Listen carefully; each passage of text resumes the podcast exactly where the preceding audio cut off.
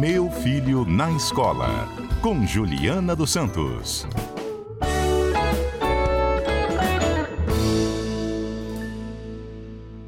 Professora Juliana Santos, boa tarde para você. Boa tarde, oficial. novo, agora, né? né? Agora para ficar registrado no nosso podcast. Agora, Isso. oficialmente. Agora começou. Agora meu começou. filho na escola começou. Do jeito que tem. Agora entrou. Apertou a sirene ali e agora estamos na sala é, para conversar Sinal sério. Sinal da entrada já bateu. A gente estava no recreio. Aí Isso. agora a aula começou oficial. A professora já está em sala de aula. Pronta para falar desse assunto aqui. Vou ler o texto, ok? Pode. A ONG Centro de Liderança Pública divulgou uma pesquisa sobre os indicadores de educação. O Espírito Santo ocupa a nona posição no país. O censo escolar de 2020 apontou que um em cada 10 gestores educacionais tem curso de gestão com mais de 80 horas. Outro dado importante é que 39,5% dos professores de educação básica possuem cursos de formação continuada. Tem aqui dois dados diferentes, né? Um sobre formação de professor e de diretores e a outra sobre a posição do Espírito Santo nessa na educação no país, Juliana. Explica para a gente melhor aí o que, que isso quer dizer, como é que você enxerga esses números. Vamos lá. É... Entendam aqui o que eu vou dizer, porque vai parecer que eu estou levantando bandeira, mas não estou, tá? é, de fato, a gente tem algumas melhorias visíveis, assim, no processo de educação no Espírito Santo, né? É, tanto pública quanto privada. É, mas o que, que acontece? O problema da educação, é, é ele é de muito tempo. Então, por mais que a gente melhore os indicadores, faça vários tipos de avaliação para aferir o que está acontecendo aqui, o que está acontecendo lá, dados de alfabetização, dados de fechamento de ciclo, né, quinto ano, nono ano, terceiro ano. É, existem vários dados e isso vai colocando a gente nessa nona posição em relação ao país. Isso é bom. Nono lugar. Ah, tá perfeito? Não. Nem quem está em primeiro lugar está perfeito. Então nós estamos num processo de melhoria contínua. De outro lado, é, existe um dado do censo escolar, esse é do INEP, tá? O que, que acontece no censo escolar? A gente vê um déficit muito, muito grande da formação do profissional. Quando a gente fala em qualidade de educação, olha, é, estamos em nono lugar, está tudo bem, mas isso quer dizer que o nosso corpo docente, o corpo gestor, ele está atualizado? Nem sempre. Os dados, eles negam isso. Tá? Se você observar, é 39,5% na educação básica, números gerais. Se você for na educação infantil, o censo diz o seguinte: é, as professoras e os professores de educação infantil está mais de 40% deles estudam, né? O que, é essa formação continuada? Eles estão fazendo formações nas próprias redes, estão fazendo com recurso próprio, estão fazendo formações online de tantas instituições que oferecem aí cursos bons, tá? De 100 horas, 200 horas, enfim. Eh, eles estão tentando se manter atualizados. Isso na educação infantil. Quando você vai para o ensino médio, cerca de 32% só. Então, quanto mais escolarizado é esse professor de educação básica, é, escolarizado não foi a melhor forma, não. Qual, qual, dependendo do segmento que ele está, porque pode ser que um professor de educação infantil seja muito mais. Tem um mestrado, um doutorado e do ensino médio não tenha, tá? É, só para corrigir minha fala. Mas que a mudança de segmento, esse professor que está lá no final, no ensino médio, preparando para Enem, para mercado, essa coisa toda, é o que está mostrando que estuda menos. Agora, você traz aí um, um olhar sobre o professor e essa formação continuada que é muito uhum. importante, né? Mas esse dado que coloca o Espírito Santo no, na nona posição, ele, ele observa também outras questões, né? Então, o que está puxando o Espírito Santo? Né? A gente a, pode dizer que, que o Estado está na nona posição por que motivo? O que, gente, que, eles observam, Juliana? A gente tem os dados de qualidade mesmo em relação. É, é, comparativo, né? Então, o Espírito Santo com outros estados. Às vezes você não compara o Espírito Santo com ele mesmo, porque se você comparar de um ano para outro, é, a gente teve um, um, um, dado de semana passada sobre a alfabetização, é, que fez uma medição. É, como é que com 47 mil pessoas, uma amostra grande, tá?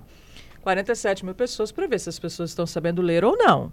E o, que, o resultado foi que na rede pública, tanto estadual quanto, quanto municipal, apenas um a cada dez não leem. Então, são pesquisas, está né? Tá todo mundo avaliando. Precisa ver os critérios de pesquisa, como é que é isso, enfim. É, então, isso tudo conta. Qualidade da educação, a infraestrutura da escola, uhum. é, a, o aparato tecnológico, a acessibilidade, se essa escola é inclusiva ou não.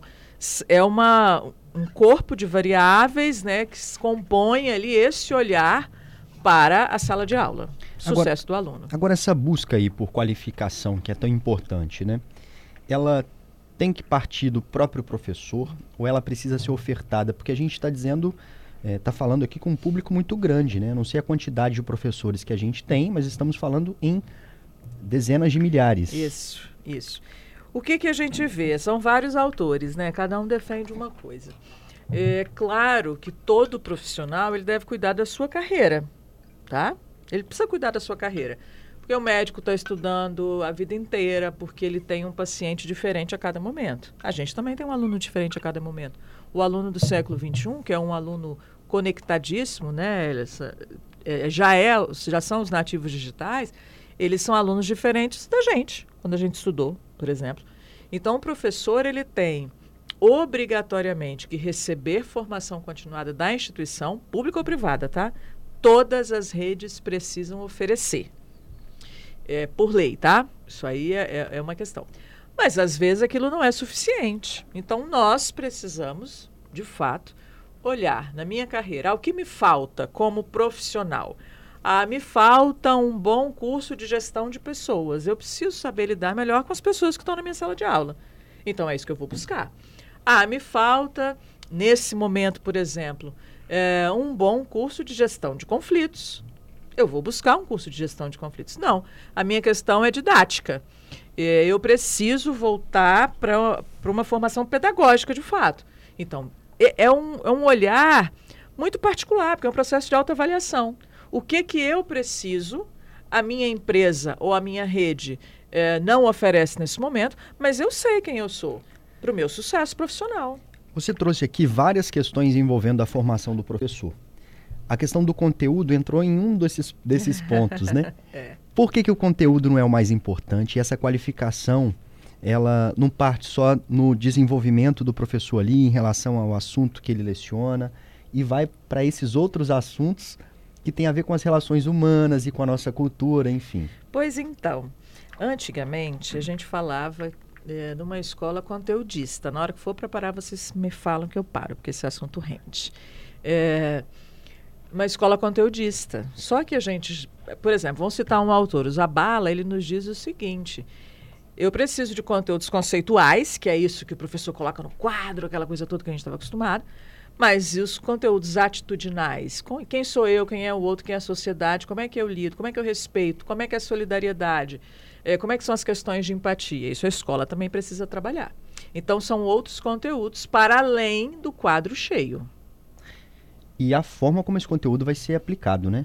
É, que são questões metodológicas. Então a gente tem um outro movimento. Só para citar um outro autor, né, todo mundo que fez educação, está na educação, já ouviu falar na taxonomia de Bloom. O ouvinte vai falar: o que, que, é isso, Juliana? Taxonomia são, de Bloom, é, meu Deus! São três formas de ver a pessoa. A pessoa, ela não aprende só o conteúdo de conceito, o que, que é um substantivo, o que, que é um adjetivo, o que, que é uma equação de segundo grau. Não. Ela aprende atitude, ela aprende procedimento. Então ele olha a pessoa assim, eu sei o procedimento, por exemplo, para fazer um cálculo, eu sei separar os dados, eu sei fazer uma leitura ali e entender qual fórmula eu vou aplicar, isso tudo é procedimento. E aí, quando a gente estudou, vê se alguém falava disso. Onde você parou? O que, que você não entendeu? Qual o procedimento que você tomou até aqui? Você conseguiu fazer leitura de dados? É o verbo de comando que está o problema? Ou é o conteúdo específico que está pedindo nessa questão? A gente não, nem falava disso. Era apenas a entrada do repórter CBN. Vamos para o repórter CBN, daqui a pouquinho a gente continua. CBN Cotidiano.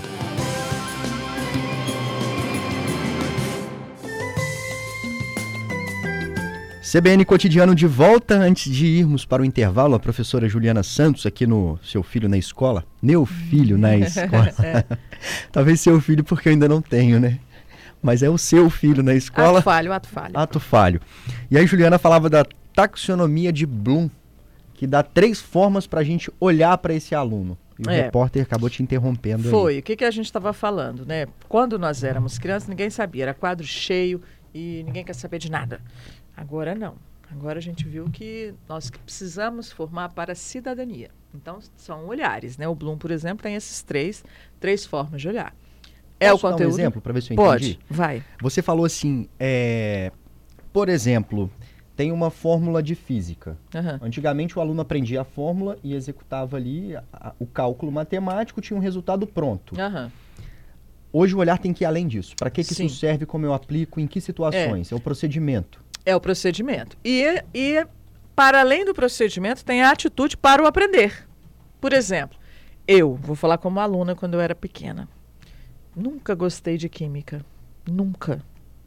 Eu não tinha afeto pelo conteúdo. Afeto, assim, não tinha a menor. Eu não tinha aderência àquilo ali. Eu achava a coisa mais sobrenatural do planeta. Acho que ainda acho.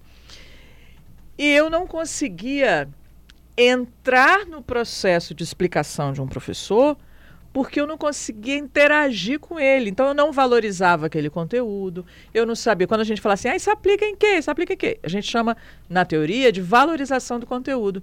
Mesmo que eu não goste, eu preciso valorizar um conhecimento, saber que ele tem uma aplicação e que eu não quero aquilo. Por exemplo, eu não quero. Nunca quis fazer um curso voltado para química, para exatos, nada disso. Mas tem outro aluno que precisa. Eu preciso saber do básico. É, ir ao supermercado e ver os componentes químicos ali, aquela coisa toda, enfim. O básico do básico. Mas esse básico do básico não era apresentado para a gente assim.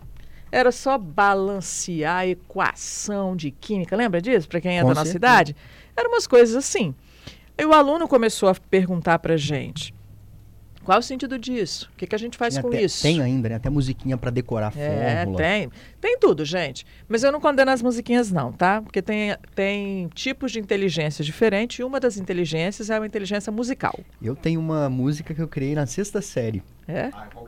para disciplina Qual- de história. qual que era, ah, Johnny? ah, eu Que era assim, Joaquim do amor, divino rabelo e caneca. Nossa. Era do Frei Caneca. Tá vendo? Foi um dos líderes da Confederação do Equador. A gente que criou a musiquinha. Pois então, Tá vendo a memória? tem gente que aprende assim.